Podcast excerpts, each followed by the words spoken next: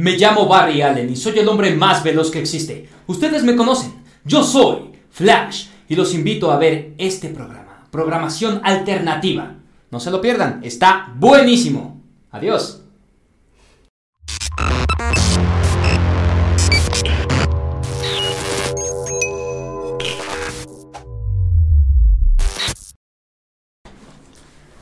Hola amigos de Programación Alternativa, estamos esta vez en otra emisión con un invitado muy especial. Eh, muchos de ustedes lo conocen en el mundo del doblaje, eh, ya sea por sus películas, por la parte de videojuegos, por donde quieran. Eh, él está muy presente en toda esta parte de doblaje mexicano. Es un gusto tenerte, bienvenido Luis Navarro. Hombre, el gusto, el gusto es mío. Muchísimas gracias por invitarme. De verdad estoy muy contento de estar aquí. Qué bueno que cuadramos ya así en esta entrevista. Por fin, ah, por fin se pudo. Ya teníamos un buen rato queriendo cuadrarla y nada más no. nada más no. Pues, empezamos y queríamos empezar contigo, pero en eso pues estás ocupado, no pasa nada, pero aparte te pegas en la, en la frente. Ah, sí. Accidente. Y, y pues ya, obviamente tampoco le iba a decir, pues vente, vente a grabar. Pero bueno, qué bueno que estás bien y qué bueno que nos acompañas hoy. Gracias, gracias. Eh, quiero empezar esta, eh, esta entrevista y este podcast con una pregunta que seguramente la hacen todo el tiempo. Creo que es una pregunta que te preguntan todos los días. Que es cuándo empezaste y cómo te llevó tu vida a dedicarte a esto. Pues mira, yo empecé a finales del 2013. Fue de hecho en diciembre cuando terminé de estudiar. Eh, ¿Qué me llevó a esto? La necesidad, ¿eh? la necesidad económica o más bien de estabilidad. Yo llevaba cinco años ininterrumpidos haciendo teatro. Y yo no conocía el doblaje, o más bien si lo conocía no me interesaba en realidad. Yo dije, teatro por siempre, teatro por siempre, hasta morir y demás. Y no, pues de hecho yo te conocí en el teatro, o sea, es algo que no saben, pero lo, conocía en el teatro, no precisamente yo actuando, él actuando y yo en la parte de producción. Y entonces, pues, ha sido pues muy padre como de repente se dio esta amistad de, pues, de la nada. Sí, digo, justamente, ¿no? Digo, porque nunca he dejado el teatro. Para ese entonces yo ya, ya llevaba años en el doblaje.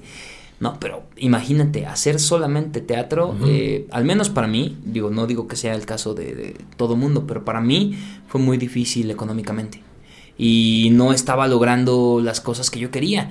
Entonces de pronto dije, necesito expandirme, pero pero no quiero hacer algo que no tenga que ver con, con esto, con la actuación, con el arte. Con la parte artística, exactamente. Ah, que es, que es lo que amo. Y el destino me llevó a conocer a, varias personas, actores de doblaje en teatro, entre ellos Gerardo Reyero que es este, ah, si conocen a Gerardo Reyero, es la voz de Freezer, el capitanazo, eh, Han Solo, a tantos, tantos personajes, ¿no? Entonces, eh, a él lo conocí en, teatro y tuve la oportunidad de platicar con él. Él me recomendó una escuela y el resto, pues, es historia. O sea, te metiste a esa escuela y empezaste. ¿Cuánto dura la carrera? Exacto. Pues mira, eso, eso depende mucho. Cuando yo estudié, eh, yo estudié en una escuela que se llama Sige Produciendo. Es la escuela de, bueno, en ese entonces eh, quien daba las clases era don Esteban Siller. Él falleció en 2013, pero todavía me dio clases a mí. Y cuando él daba las clases, prácticamente su sistema era, te daba clases hasta que estuvieras listo. Podían pasar seis meses, podían pasar tres años. Y cuando él dijera, ya estás, ya vete. Y fue lo que me pasó a mí. A mí todavía alcanzó a decirme, don Esteban, ya quiero que te vayas, Luis, quiero que te vayas de aquí. Okay. ¿No? Y, me pasó con otro profesor y me dijo, está otros tres meses con, con él y ya va a venir tu sinodal a hacerte tu examen y no sé qué, y pues ya. Entonces, este, eso fue. En ese examen, ¿qué haces? ¿Te preguntan? ¿Te dicen, haces una voz especial? ¿Haces un sonido? En ese, en ese examen es como tu primer llamado del mundo. Es tu primer llamado de, de, la vida. Llega una persona que es un director o directora activo. Sí. Y prácticamente te, te, te dirige en una escena. Te explica de qué va, te dice lo que quiere y te va dirigiendo. Interprétala. Y entonces, pues ya al final te hacen los comentarios. Y te dice si estás listo, si no estás listo. Si no estás listo, te tienes que aguantar otros cuatro meses por lo menos, porque así es como los módulos, ¿no? De cuatro meses. Pero sí, o sea, es, es muy variable lo que dura la carrera, que puede ser de dos a tres años. En mi caso duró seis meses porque yo hablé directamente con don Esteban, ya tenía la carrera de actuación de teatro y me dijo, ah, ok, si tú eres actor, vente directo a estudiar doblaje, ¿no? Porque ahí en SIGE tienen también materias para eh, enfocadas más en la actuación, no tanto al doblaje. Entonces, pues, ahí. ahí fue. Siempre, eh, bueno, a mí me ha tocado escuchar mucho que dicen que para ser actor de doblaje primero tienes que ser actor. Y creo que sí es una realidad, ¿no? Porque ves a la gente, bueno, escuchas la voz, pero no ves todos los ademanes que hay adentro del estudio, cómo se tienen que expresar, preparar físicamente, emocional, psicológicamente en un estudio. Pues entrar en un papel. Y claro, es, sí. Y, es bien, y es bien chistoso. Yo, mm, fíjate que yo no, no sé por qué de pronto la gente llegó a pensar, o mucha gente, no digo que todo el mundo, pero mucha gente llegó a pensar que no era necesario. Si desde el nombre de la especialidad está ahí, actor de doblaje, pues ¿qué va primero? Actor, ¿no? No nada más dice doblaje o doblajero, porque luego les dicen así, doblajeros, doblajistas. Ah, es un término que no está tan, no está tan lindo. No, no, necesariamente. Pero pues el término correcto es actor de doblaje, actor o actriz de doblaje, ¿no? Y entonces, pues primero te das cuenta que va actor, ah, pues entonces primero va la actuación. Y te digo, no necesariamente es de que, ok, tienes que estudiar en la, la carrera de teatro, pero porque conozco mucha, mucha gente, muchos actores, actrices que se han formado de talleres, de tablas, de, de mm, diplomados, o sea, que no han cursado precisamente la carrera, pero que son excelentes actores y actrices y que después estudian la especialidad de doblaje y son maravillosos.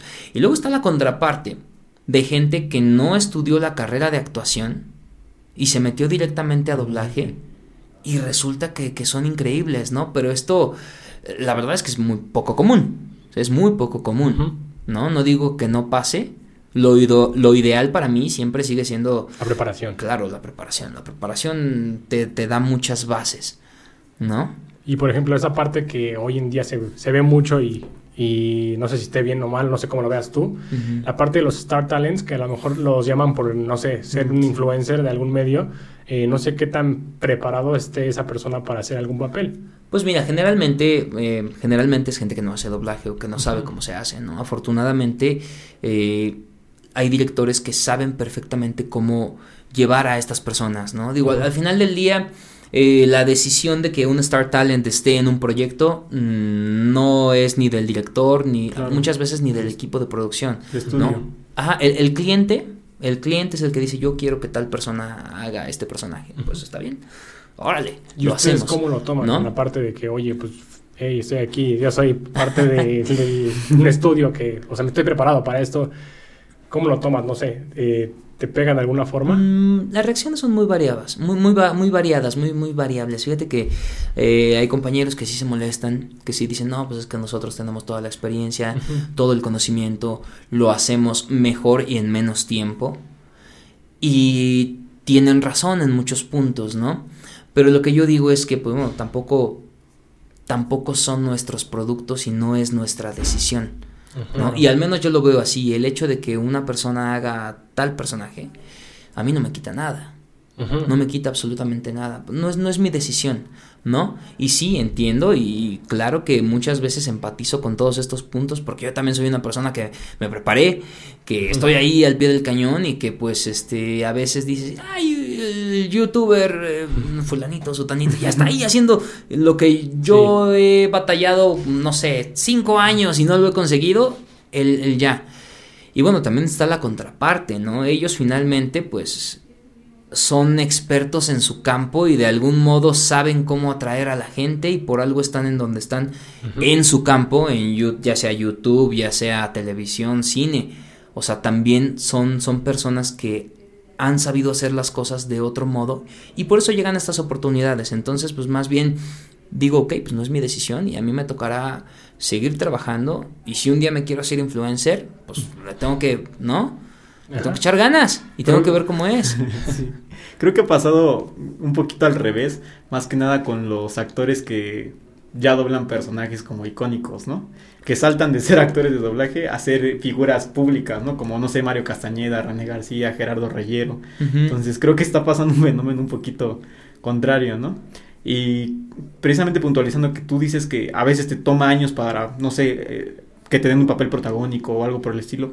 ¿Qué tan cierto es que es muy cerrado el mundo del doblaje? Porque yo he escuchado muchas veces ese estigma de que, oye, no, es que para que te den un llamado es súper complicado. Para que sí, estudia todo lo que quieras, pero realmente muchos este, doblajes ya están puestos para que cierta gente vaya y ya, y es muy cerrado y ellos mismos se cuidan en su círculo. Pues mira, eh, sí es cierto que el medio es cerrado y es complicado, pero eh, pues como una persona, como una persona que no tuvo ningún familiar, amigo, ni nadie que lo apoyara a entrar, y M aquí siete años después, te puedo decir que es posible.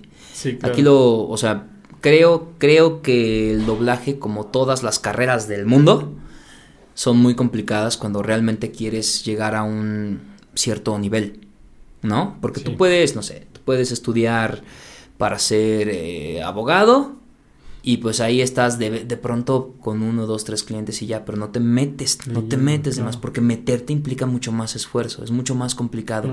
Y aquí también, aquí poder entrar es muy complicado, no, no les voy a decir que no, no le voy a mentir absolutamente a nadie, es bien complicado, muy complicado, y más ahora con la situación de la pandemia, ¿no? Pero, eh, ¿es posible? Sí, sí es posible, porque de todas las personas va a haber una que crea en ti, una que te diga, a ver, te voy a probar, ¿no? A ver, ¿qué traes? Vente para acá, ¿no? Y, si, aquí lo, importante es que tú no quites el dedo del renglón, que lo tengas ahí todo el tiempo y estés dispuesto a aguantar porque al principio vas a sentir que estás invirtiendo más de lo que estás eh, recibiendo. Claro que sí, pero después se empareja y cuando se empareja, luego superas esto y empiezas a ver, dices, ah, ok, sí valió la pena. En algún punto ya no te das cuenta en qué momento sucedió y así me pasó, ¿no? De pronto digo, ay, wow, ¿no? Mira, hasta ah, se logró, ¿no? Se logró. Y, justamente tocando el tema de la pandemia, ¿cómo te ha afectado a ti y cómo le ha afectado a tus compañeros? Al principio fue muy complicado. Al principio fue complicado porque pues se frenan las producciones sí, se paran en seco las producciones y para ese entonces apenas estábamos experimentando la, grabación vía remota. La grabación desde, desde casa. Aquí el problema es que pues no todo mundo tenía el equipo, el estudio. Entonces, ajá, yo fíjate que yo tuve pues de la buena fortuna de que empecé a hacerme de equipo desde antes. Y yo no, eh, me, compré un micrófono, me compré un micrófono de estudio y yo no lo usaba. Y ahí lo tenía. Estaba así como, híjole, creo que lo voy a vender porque la verdad, o sea, según yo lo iba a usar para castings y cosas. Y, nada, cierto, ya estaba, ¿no? Guardado. sí. Viene la pandemia y ¿qué crees que es lo que más uso en la vida? La vieja confiable. Claro, ¿no? Y bueno, o sea, yo ya tuve, digamos, la buena fortuna de haber de haberme hecho de equipo previo a esto, ¿no? Ya nada más tuve que afinar unos detalles, el espacio, la cabina, cosas así, ¿no? Y varios compañeros eh, empezaron a hacer lo mismo, empezaron a condicionar sus closets, eh, salitas que tenían como de, de servicio, bodeguitas, empezaron a condicionar, ¿no? Algunos todavía no lo han logrado, ¿no? Porque sale caro.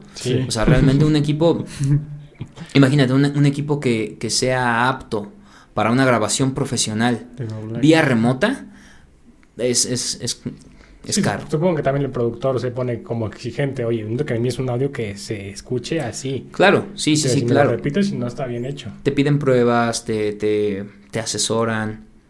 ¿No? Y te dicen, no, pues es que está sonando así, así, prueba con esto, esto, esto, esto, ¿no? La espuma acústica, eh, la, que si no es la espuma acústica, he visto gente que incluso sin espuma acústica pone muchísima ropa enfrente, ¿no? Porque eso absorbe el rebote del sonido. O cartones de huevo. Ajá, o sea, entonces, este, ahí, bueno, va, va un poco el ingenio, ¿no? Pero sí, e, eso por la parte de... de doblaje. doblaje, ¿no? Bueno, de hacerse del equipo. Pero en los proyectos paramos, te digo, un mes y después ya se retomó, pero así no, no, no han parado los proyectos. Al contrario, ¿no? Creo. es, que fíjate, eh, el otro día platicaba yo con un amigo, un, ingeniero, y me decía, es que estamos, es que nosotros trabajamos a un ritmo extranjero. ¿no? La situación de la pandemia aquí no es la misma que en Estados Unidos, que en Europa, que en... Entonces, si en otros lugares está un poquito mejor, ellos empiezan a producir. Claro. Y es material que se manda. Sí. Entonces, por eso, por eso estamos teniendo mucho trabajo. Incluso me, me tocó trabajar alguna vez en una Zoom serie. O sea, una, una, una, serie en donde cada quien estaba desde sus casas haciendo minijuegos y no sé qué y buscando, ajá era, que eran cosas ya muy extrañas, experimentales, pero para, por la pandemia, ¿no? Por, Claro. Sí, ¿por qué? claro. Porque hay que producir. Entonces, pues así es esto. Afortunadamente, te digo, eso ha, ha sido. No, pues qué bueno, qué bueno que has podido poderlo manejar. Ojalá que todos los actores de doblaje hayan podido manejarlo también. Y ya adentrándonos un poquito más en tu carrera, eh, tengo entendido que empezaste con un episodio de Mentes Criminales. En- ¿Eso fue en el 2013 también? Eso fue en el 2013, la primera vez que, que- que trabajé. De hecho, por eso cuento diciembre del 2013, porque fue cuando yo recién salí de, de mi escuela. Y fui con eh, quien fue mi último profesor. Yo tuve dos profesores nada más, don Esteban Siller, que en paz descanse, y Luis Daniel Ramírez. ¿no? Y en ese entonces él estaba dirigiendo Mentes Criminales. Y ya nos había dicho, vayan a hacer sala. Sí. Vayan a, a ver cómo trabajan los profesionales, ¿no? Quédense ahí, observen, aprendan. Entonces yo un día fui, acababa de, así, la, la semana que, que salí, fui a hacer sala y de repente me dice, pásate. Y yo decía, ah, sí. ¿No? Y pues un personaje así, así, así, así, mentes criminales, ¿no? Que salía en la intro, los primeros tres minutos de la serie. ¿no? Entonces, este, ese fue mi primer llamado en la vida. Si me preguntas dónde lo puedes ver, la verdad no tengo idea. no tengo idea, porque de hecho muchas, muchas cosas que hacemos, eh, y esto es real, ¿no?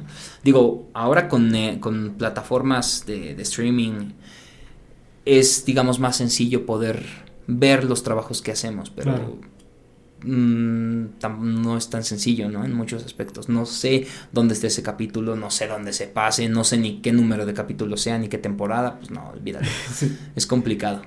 De hecho, es- nos pusimos a investigar un poquito y encontramos entre todos tus personajes que doblaste a Jar Jar Binks para un juego. Mm, Entonces sí. nos interesaba escucharlo, pero jamás encontramos, nada más salía en. Wikifandom que lo habías hecho, ¿no? Pero nunca encontramos nada y Ah, sí es complicado buscar en encontrar. YouTube y todos lados para Sí, buscar. fíjate que no, no, mm, yo tampoco vi registros de YouTube, el único registro creo que fue un video que me mandó mi hermano porque él estaba jugando este, Disney Infinity. este ajá, Disney Infinity, ¿no? El Sí. 3.0.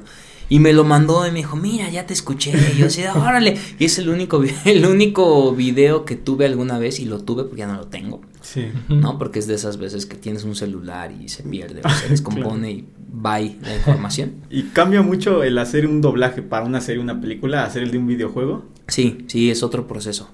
Es otro proceso porque mm, en, en un videojuego ahí muchas veces no tienes la imagen. A Jar Jar Binks sí. nunca lo vi. Nunca, bueno, ya conocía a Jar Jar Binks, evidentemente, claro, pero sí. nunca lo vi, solamente grabas eh, con los archivos de audio. Entonces tienes tú la gráfica de la, la gráfica El clip entra. Y, pero fíjate, es, es curioso porque hay varias especificaciones, ¿no? Algunos Sí. te dicen, tiene que, tienes prácticamente que clonar la gráfica, ¿no? Ok, sí. O sea, tiene que estar exacta. Algunas veces te dicen, puedes pasarte tantito, no pasa nada. O este, puedes hacer las pausas en medio que quieras, aunque no esté igual, pero tiene que quedar, digamos, o sea, iniciar donde inicia y terminar donde termina la gráfica. Sí. Así es, y entonces pues básicamente lo que tienes es tu referencia auditiva nada más. El audio, el audio, el audio y la imaginación. Eso en eh, muchos videojuegos, ¿no? Pero Sí. también en los mismos videojuegos de pronto pueden llegar las, las cinemáticas. Sí. Y las, las cinemáticas casi siempre, ajá, ahí sí llegan con archivos de video, pero muy, muy este, mm, ¿cómo decirlo? En, en etapa de desarrollo muy temprana. Sí, ok. O sea, que, que tú no ves la resolución de, de O sea, ves como la animación muy precaria. Ajá, súper así, súper Ok.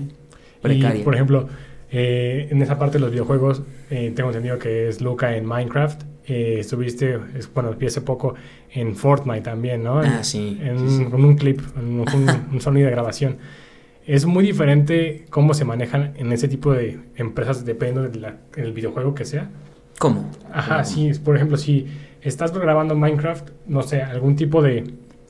¿Hay algo especial para O sea, esa- exigencia, Ajá, sí. exigencia especial para ese tipo de videojuego, a comparación de si lo haces para Fortnite, que es un juego pues, muy, muy jugado últimamente. Ah, pues fí- fíjate que, eh, o sea, en cuanto a exigencias, no, básicamente es la actuación, ¿no? Y evidentemente, o sea, por ejemplo, si ah, si hablamos de cortes de que Minecraft tiene un este digamos un corte más infantil por así decirlo y Fortnite pues es este como más de teenagers no Sí. sí. entonces este de pronto dices ok aquí no se pueden decir groserías ni mucho menos Sí. pero eso ya viene desde el libreto eh o sea desde el libreto ya las omiten no Em, ¿Dónde, ¿Dónde he dicho groserías? En Call of Duty, por ejemplo, ahí sí. Que en Black Ops 3 Ahí sí, decíamos, ahí sí decíamos groserías, Sí. porque dices, ok, está bien el corte, pero pues ya viene en el libreto, no es tampoco como que las improvisemos, Ok. ¿no? Y en cuanto a la libertad creativa para reinterpretar a, a nuestro idioma este algún texto, ya sea tanto en videojuegos o televisión y, y, este y cine, ¿qué tanta libertad creativa les dan los estudios a ustedes? Pues fíjate que antes era, ah, bueno, y a mí ya no me tocó esta etapa, ¿eh? pero antes era más, eh, eran más los permisos sí, de que pudieras de pronto tropicalizar, sí, ¿no? Las cosas. cosas y que Pues moldeas dejabas... el personaje que te dan, ¿no? Tú lo moldeas y se hace como tú lo estás haciendo. Sí, eso sí. Ah, bueno, eso sí, si hablamos de, de interpretar en español, claro que sí, eh, casi siempre pues hay una carta abierta, ¿no? De, de posibilidades para que tú lo interpretes. Eh, siempre, evidentemente, pues no te puedes salir de la... O sea, no puede ser algo completamente fuera de, Claro. ¿no? O sea, no puedes hacer a una persona que esté muy triste todo el tiempo y tú la haces muy alegre, ¿no? Pues Claro, no. sí. Eh, eh, tiene que haber un respeto por esa línea. Muchas veces el cliente te dice, quiero que se parezca mucho, o sea, quiero que se parezca mucho a lo que está ocurriendo en, en inglés, ¿no? En el idioma original. Y por ejemplo, yo me acuerdo mucho de uno de mis primeros personajes que fue Bob Tomate en la serie de VeggieTales. Cuando yo escucho, y si incluso si quieren hacer un día el- la prueba y lo ponen en Netflix en inglés, no tiene nada que ver cómo habla en inglés a cómo lo hago yo. Nada que ver. Yo vi al personaje y a mí se me ocurrió empezar a hablar así y estas cosas y de pronto decir, no, Bob, ¿cómo estás? Y yo así. Sí. No tiene nada que ver con lo que estaba haciendo eh, la El persona. actor original. Sí. el, el actor original y el cliente dijo, va, me gusta, ¿no? Me quedo con eso. Entonces, este, pues, ahí ahora sí depende de cada cliente, depende de cada cliente, ¿no? Si hablamos de, de los mexicanismos, les llaman, sí. las frases tropicales, ahí sí ya está un poco más limitado porque pues dicen, no, es que va para todo Latinoamérica, pues, y todo Latinoamérica tiene que entender. No es lo mismo aquí decir unas cosas que en otros países significan hasta Esa- groserías e Esa, insultos, esa ¿no? pregunta eh, también iba a hacértela. Eh, la parte del doblaje latinoamericano usan mucho de sede a México y bueno, qué bueno que lo he usado de sede.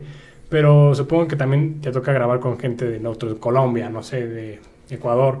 ¿Y cómo es esa parte? Porque te dicen, van a ser toda Latinoamérica y tú representas a toda la parte latinoamericana y a lo mejor este, llega una parte de, otro país que dice, oye, pero yo también quiero hacer ese personaje. Eso lo decía la empresa, ¿no?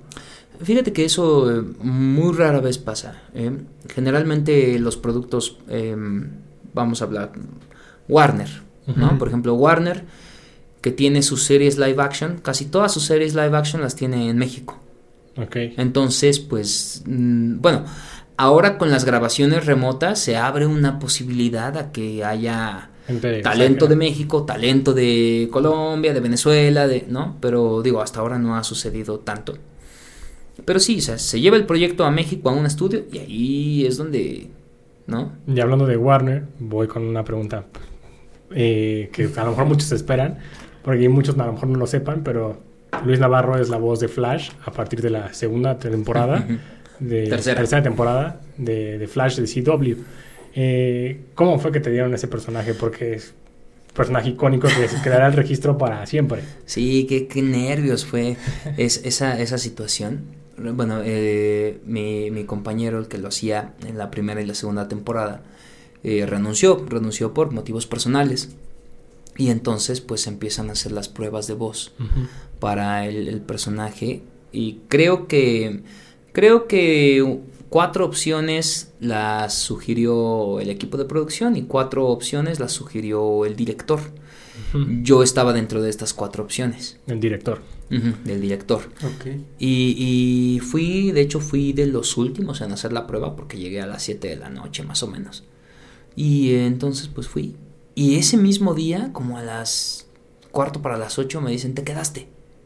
Este, quedaste, puedes este, venir mañana a grabar esto, esto, porque estaban en el crossover de, de invasión. Ujú, sí, lo estaban vi. en el crossover de invasión. Entonces, ¿de qué? ¿Cómo? ¿Cómo? O sea, ya me quedé, o sea, mañana yo, ¡ah! ah", ¿No? Pasaron mil cosas por mí, mil cosas por mi cabeza.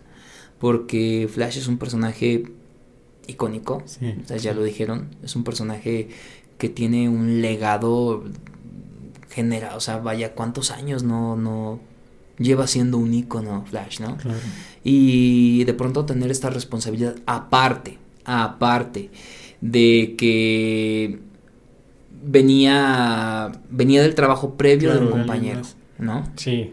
Es Entonces una es, responsabilidad muy grande. es una doble responsabilidad porque es el trabajo que ya había dejado el compañero, excelente trabajo además, más el legado de Flash, Claro, sí. ¿no? Ah, y aparte, y otra cosa que también era bien importante, para, que lo fue para mí desde que hice la prueba, el no imitar lo que ya había pasado, ¿no? Lo que ya había sucedido. Para mí, en, en mi- en mi mente era o imitas o actúas. Así, yo, yo lo pensé así en su momento. ¿Y cómo es entrar en el mood del personaje? O sea, ¿cómo es que tú, Luis Navarro, te preparas para hacer la voz de Flash? Generalmente, bueno, eh, y esto en doblaje en general, ¿no? Pero es muy inmediato, es muy inmediato. Entonces es súper importante la primera intención. Tú tienes tu libreto, Sí, lo que es leer a primera intención, que así Exacto. le llaman.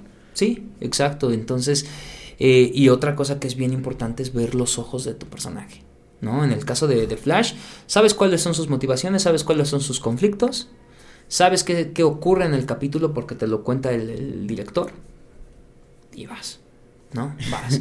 Prácticamente, pues mm, lo que les digo, me dejo llevar. Yo me dejo llevar por lo que veo en pantalla, por lo que estoy leyendo aquí, por lo que me dice el director. Y bueno, ahora a cuatro, a, a cuatro años, por lo que conozco del personaje, ¿no? Claro. Entonces ya sé, muchas veces ya, ya sé cómo va a reaccionar o cómo va a actuar, qué tipo de, de gesto va a hacer, porque ya lo conozco, ¿no? Y yo tenía dos preguntas precisamente con respecto a eso. La primera era este si no hubo como descontento por parte de los fans cuando sale eh, tu antecesor y entras tú y cómo lo manejaste. Sí lo hubo, claro, sí hubo, de hecho Los hasta... haters siempre van a existir. No, y, y ¿sabes qué? Eh, es que los entiendo y Claro. los entiendo totalmente. Yo, yo como consumidor, eh, cuando eso llega a pasar, dices, ¿qué, qué- Sí, qué claro. sucedió? ¿Qué ocurrió? Y ves- a veces, muchas veces pasa de un capítulo a otro y nunca... Sí. O sea, luego lo entiendes más cuando es una temporada a otra, pero a mí me pasó en algunas ocasiones con series que era de un capítulo a otro y ya no sabías qué Sí, onda. sí, sí. Y, y entonces dices, ok, cuando estás de este lado, eh, ves la, la otra parte, la otra cara de la moneda y dices, ok, es que no es...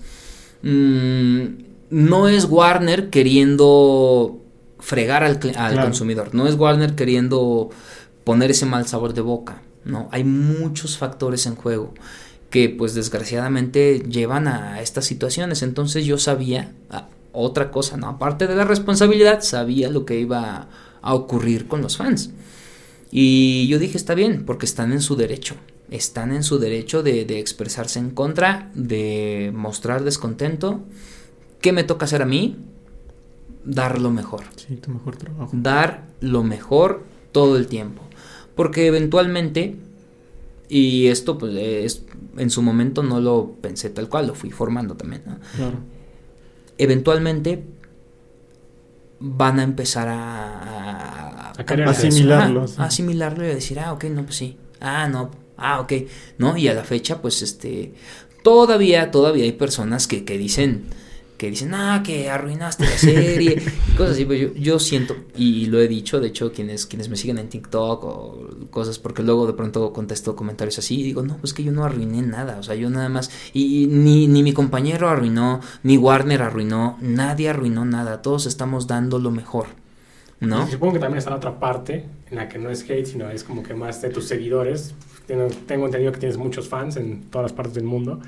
Y pues, y pues supongo que también llegó esa parte de pues tu oleada de fans a apoyarte. Mm. Claro, claro, también, ¿no? También Sí. eh, he sentido, he sentido el cariño, he sentido el apoyo, eh, el... mm, o sea, nun- nunca faltan las personas que me dicen, no, oye, pues es que Flash es mi superhéroe favorito y demás, Sí. y me llevan, me han regalado me han regalado collage, me han regalado este detallitos, personajes, personajes, funcos.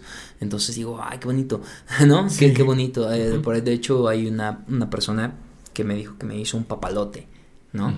Todavía no me lo ha entregado porque todavía no sabemos cómo va, cómo va a lograrse, pero pero ese que ahí está y digo, qué, qué lindo detalle, ¿no? Sí, sí, también está la contraparte. Y de nuevo, ¿no? Yo, este mi, mi trabajo es dar lo mejor, dar lo mejor. Eh, haters, personas que, que, que, no estén de acuerdo, siempre va a haber, siempre. ¿no? Y están en su derecho de, de, quejarse. Lo que de pronto digo hoy no está también es que ya te metas a insultar y cosas así, pero de nuevo, tampoco... Tampoco... Caes provocaciones. ¿Eh? No caes en provocaciones. No, porque de nueva cuenta lo, lo, lo digo, mi trabajo ahí está y finalmente pues quienes me seleccionaron saben por qué me seleccionaron y quienes a cuatro años de no haberme quitado el personaje, ¿no? Sí, Pues algo, algo ha de significar, entonces yo sigo dando lo mejor. ¿Consideras que es el personaje más importante que has interpretado? No, no me atrevería a decir el más importante, pero sí fue un parteaguas sí fue un, pues, una catapulta, por así decirlo, un trampolín. Porque a partir de Flash y con todo lo que trajo, lo, lo bueno, lo malo, mm, vinieron muchísimas oportunidades. Eh, siempre me preguntan, ¿no? ¿Cuál es tu personaje favorito? No sé qué. Esas son preguntas que yo simplemente no puedo responder porque eh, claro que Flash tiene ese nivel de importancia. Ese nivel de importancia porque fue, digamos, digo, pese a que ya había tenido otras oportunidades muy buenas y muy bonitas, no son tan reconocidas como Flash. Flash llegó y todo mundo, ¿no? Sí. Todo mundo lo conoce. Y entonces esa, esa fue una catapulta para que vinieran otros personajes, para que viniera de pronto un Dick Grayson en Titans, para que llegara un Peter Kavinsky, para que llegara un Cal Kestis.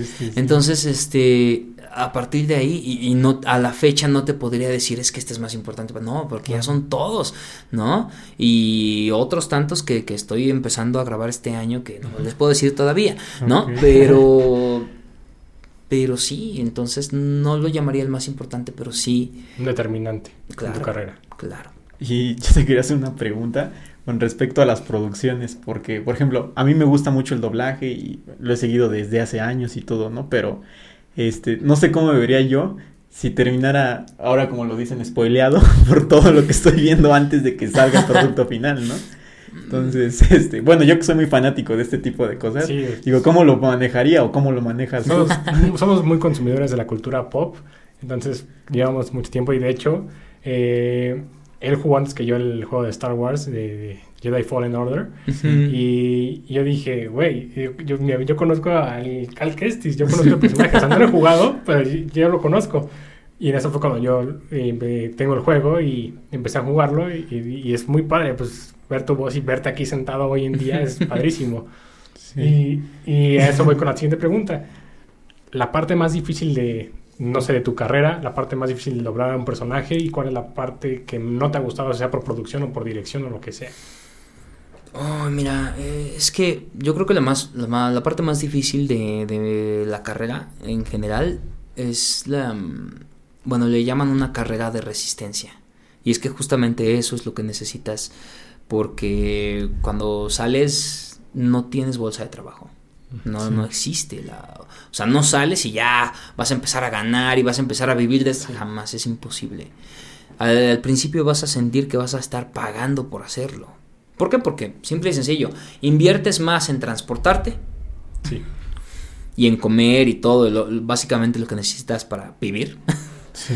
eh, que en lo que te van a pagar al principio, ¿no? A veces eh, hay, hay, personas que invierten meses de su vida para tener su primer llamado, ¿no? Su primer llamado de 100 mm, ¿no? Por así decirlo, ¿no? Es un decir. Entonces dices, ouch, ¿no? Seis meses para 100 pesos. Yo creo que eso es lo más difícil. Lo más difícil es asimilar que al principio aunque ya seas egresado y aunque ya tengas toda la experiencia y todas las tablas y estés listo para lo que sea, no vas a vivir de eso. al principio. En ese momento. En ese momento. De un Tienes que aguantar. personaje, ¿cuál sería lo más difícil? O sea, en- alguna voz en especial que tenga ese personaje que te pida el director, a lo mejor un personaje que no te guste, porque puede llegar a pasar, ¿no? Que a lo mejor pues, dices, pues sí es mi chamba hacer eso, pero a lo mejor no me gusta, no me siento tan identificado con el personaje. Sí, y, en- y doblaje, en doblaje ocurre muchísimo, ¿no? En Sí. doblaje me ha tocado hacer eh, muchos proyectos que yo digo, ¿qué es esto? ¿Qué es esto? Una vez me acuerdo, y, y no me acuerdo de- ni del nombre de la película, era una película de Kung Fu. Toda mal hecha, toda mal actuada, toda mal producida, toda mal, o sea, se parecía, si querían hacer una parodia, lo lograron, pero el problema es que la, la- el, el tono de la película ni siquiera era de parodia.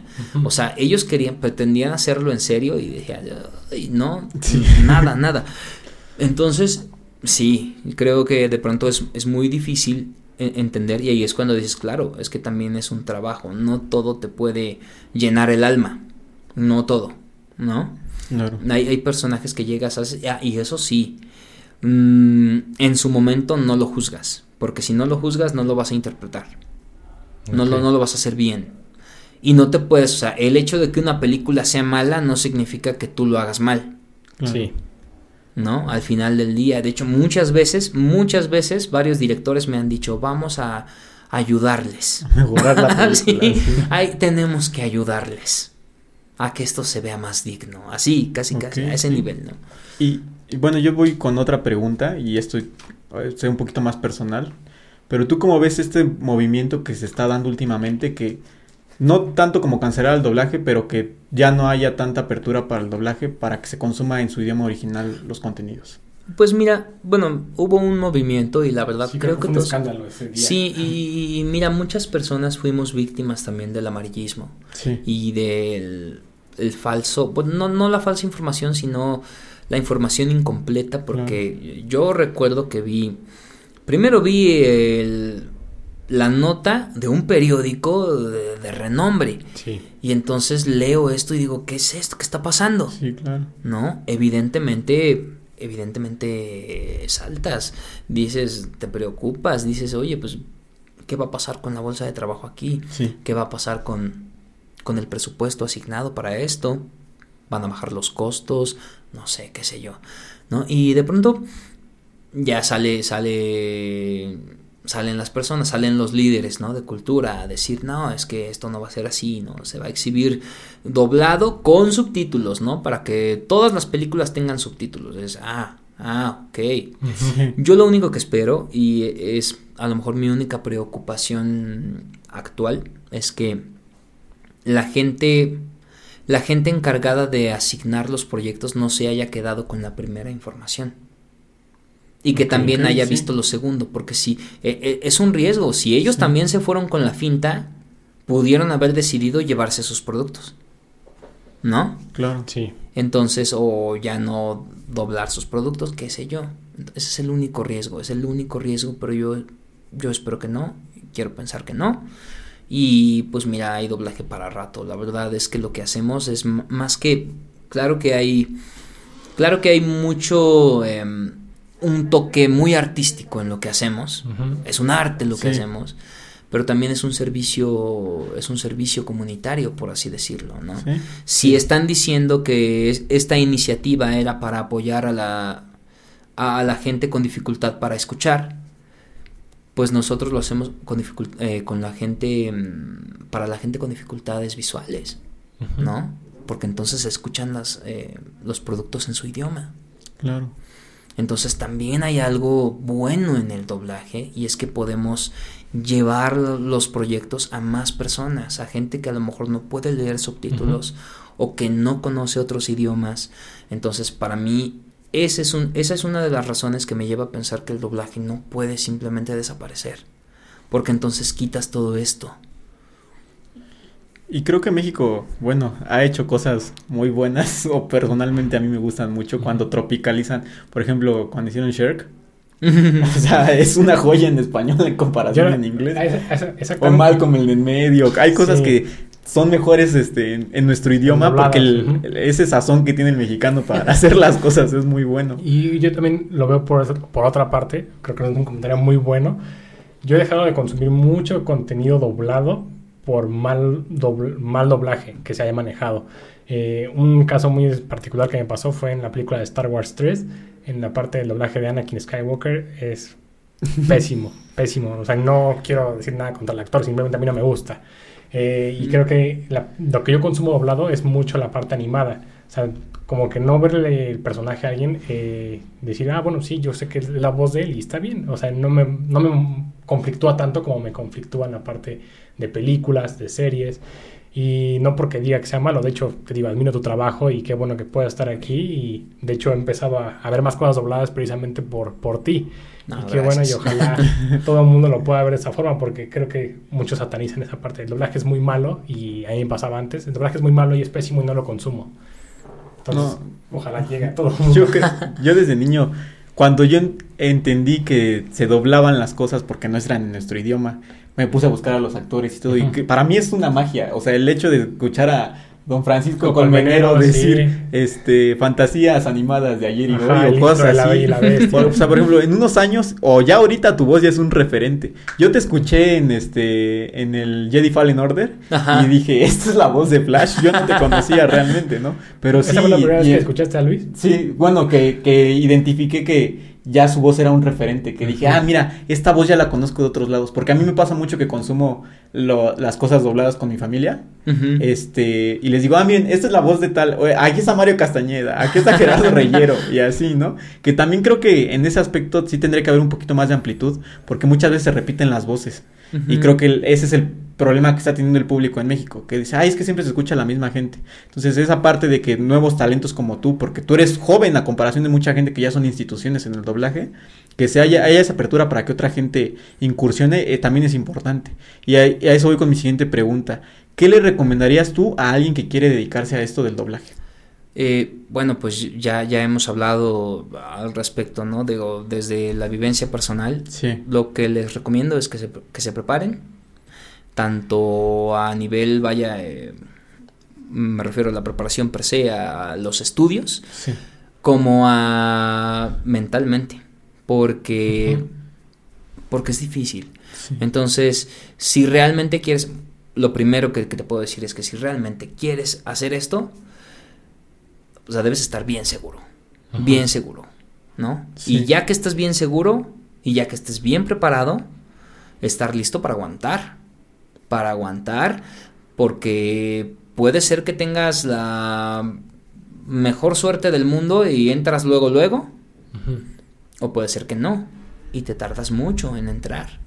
¿no? Pero entonces ahí digo, si realmente quieres hacerlo, vale la pena, vale la pena. Yo em, se los digo, a mí también me aterraba la idea de, de empezar algo nuevo, cuando, yo, cuando yo estudié doblaje, ¿no? Pero dije, ok, es que, es que por aquí es.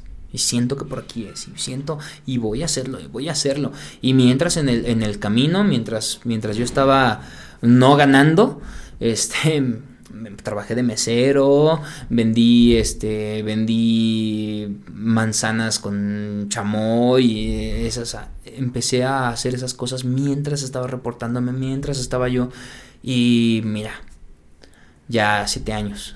Justo esa pregunta siempre la hacemos, esta y voy a hacer otra pregunta que siempre hacemos aquí a los invitados, es, ¿se puede vivir de esto? Eh, ¿Tú, en tu experiencia personal, ¿se puede vivir de esto? Claro que sí, sí. ¿Es bien pagado el doblaje aquí en México? mira, voy a ser muy, muy honesto. No, no esperen ser millonarios. no, es, no es un trabajo para hacerse millonarios, ¿no? Pero de que se puede vivir, claro que sí. Claro que sí. Y para poder hacerlo depende mucho de, de tu constancia y de tu disciplina. ¿No? Si nada más quieres este tener un llamado, dos llamados a la semana, ah, pues está bien. Pero entonces sí ve pensando en otra cosa. Porque si no te vas a dedicar de lleno, pues no. Entonces se puede vivir, sí. Te puedes, este, te puedes dar tus lujos, sí. ¿No? Ok. No te vas a comprar mansiones en Miami, a menos que pase otra cosa que no tenga que ver con doblaje. Ok. sí, pues justo estaba también eh, platicando otro día con mi papá, de hecho le dije que ibas a venir hoy Y siempre, mi papá siempre consume todo lo doblado. Y digo, qué bueno. Pero en eso, yo no sabía qué personaje de Grey's Anatomy eras. Y mi papá estaba viendo Grey's Anatomy. Y en eso yo estaba cenando y escucho tu voz. Y en eso volteé a ver, le digo, a ver, regrésale. y ya le regresa. Dije, no, es que este es mi amigo. Y ya pongo a buscarlo. Le digo, no, sí, es el, el doctor que está siendo mi amigo. cuando me vio jugar, le dije, ah, pues este es mi amigo. Eh, ¿Qué otra parte? En, Flash, pues todo el mundo te conoce como, como el personaje de Flash. Entonces, pues creo que, creo que es bueno que ya también, eh, pues también la gente mayor empiece a, a reconocerte, eso es bueno. Padre ver tu trabajo en todos lados. Y hoy que es Día del Niño, eh, quiero hacer una pregunta muy especial que no se la ha hecho a nadie en este programa. Y es, ¿qué le dirías a Luis Navarro de niño hoy que estás tú aquí sentado? Uy, mira. Eh, le diría a, Luis de niño, ya si ya lo pensaste, sigue por ahí, porque sí se va a armar. porque yo de niño, de niño, lo pensé, de niño yo dije quiero ser actor. Y entonces yo a Luis de, al, pequeñín le diría, síguele.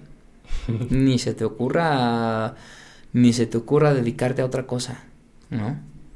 No te cases con ella. Porque eso, eso también fue muy determinante. Yo, una historia ahí. Estuve ahí a dos de casarme. Sí. es que no lo crean, eh, pues Luis se ve joven como nosotros. Tenemos otros siete años menos que tú. Y es muy padre poder charlar contigo porque pues, charlamos como si estuviéramos pues, en la secundaria. sí, la verdad que sí. ¿Algo que quieras decirle a los jóvenes en cámara? ¿Algo que quieras recomendarle? Pues este, nada más que sea lo que sea que, elijan, ya sea doblaje, sea actuación, sea lo que sea, lo mismo, lo mismo. O sea, nunca quiten el dedo del renglón, que estén bien seguros de lo que van a hacer, porque Porque se puede. Realmente se puede, pero sí se necesita mucho esfuerzo. Y hay que estar dispuestos, hay que estar dispuestos a, vivir lo malo para llegar a lo, a lo bueno. Siempre y cuando esté bien claro el, el objetivo, lo van a lograr. Lo que sea. ¿Alguna otra pregunta que tengas, Pablo? No, este, a tus fans algo que les quieras decir. No, hombre, pues muchas gracias por apoyarme, gracias. De hecho, pues en, parte el, que el que existan estas oportunidades, el que existan estos foros, estos espacios, es gracias también a, la gente que, que, me has, que me ha seguido, que sigue al doblaje, que sigue a nuestras carreras. Entonces, pues eternamente agradecido, la verdad. Pues muchas gracias a todos por vernos en un episodio más aquí en Programación Alternativa. Gracias Luis Navarro por estar aquí, por darte el tiempo de poder visitarnos, de poder platicar. Eh, quisimos hacer esto un poquito diferente a lo que normalmente te preguntan y ojalá te haya gustado el estar aquí. A todos allá en casa, pues por favor consuman también parte del doblaje mexicano. Hay personas que hacen un trabajo muy bueno. Aquí ya lo están escuchando. Tienen personajes muy buenos y muy comerciales también para que no sean tan difíciles de encontrar. Entonces, vayan a verlo. Espero que les haya gustado. Nos vemos hasta la próxima. Bye. Gracias por haber visto este contenido. No te olvides de darnos like si te gustó y de suscribirte para ver más videos como estos cada semana. Recuerda que todos los lunes tenemos un nuevo episodio y aquí están nuestras redes para que nos sigas. También puedes ver otro de nuestros videos que ya salieron aquí. Hasta la próxima.